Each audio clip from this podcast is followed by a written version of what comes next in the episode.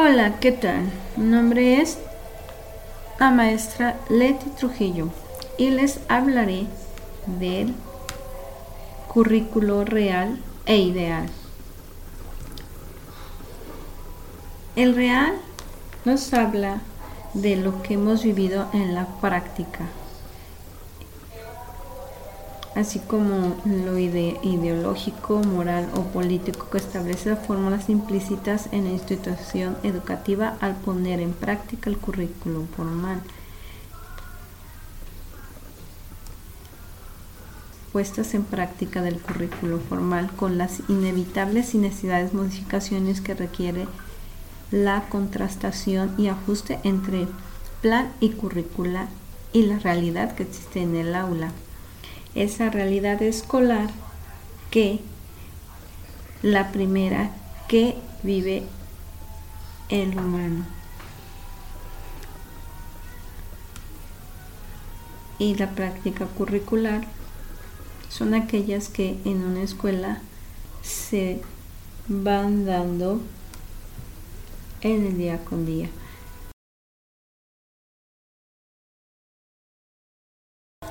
Hola, ¿qué tal?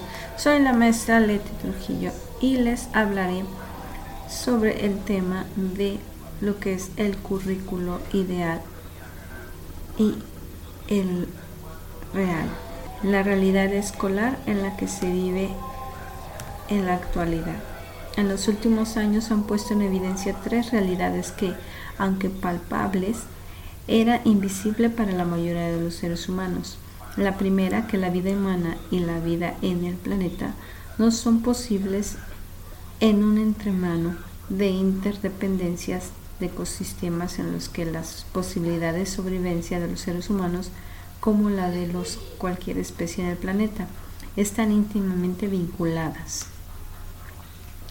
Nos dice que el currículo real o vivido es la puesta en práctica del currículo formal en las modificaciones y ajustes que son necesarios ante la realidad del aula. El currículo oculto es el componente ideológico, moral o político que se establece de forma implícita en las instituciones educativas al poner en práctica la currícula formal. El currículo vivido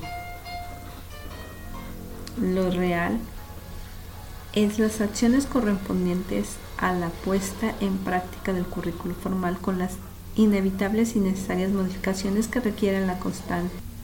Como conclusión, la realidad escolar en este momento es posible constatar unas crisis en el sostenimiento de la vida humana y no humana, que se refleja en lo cotidiano, en la calle, en la familia, en la sociedad y de manera especial en la escuela, y que aunque en muchos contextos esta responde a la lógica capitalista, puede ser un lugar privilegiado para las posibilidades de transformaciones curriculares, además de en la familia, en la educación moral y en ética de la niñez y la juventud, esto posibilitaría aprendizajes hacia la convivencia no violencia el respeto a la vida en todas sus manifestaciones y uno de sus desarrollo integral, que es lo que se necesita en la actualidad.